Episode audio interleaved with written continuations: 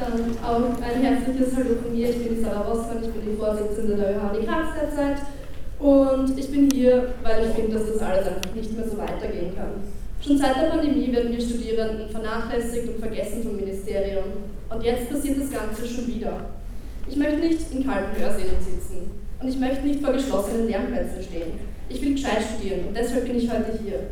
Mehr von uns als Johanni Graz und unseren Forderungen hört ihr heute noch bei der Kundgebung. Und auf jeden Fall danke, dass ihr alle da seid. Danke, dass euch das genauso ein wichtiges Anliegen wie uns ist. Ich finde es extrem toll, dass so viele hier sind und ich freue mich extrem auf die Kundgebung mit euch.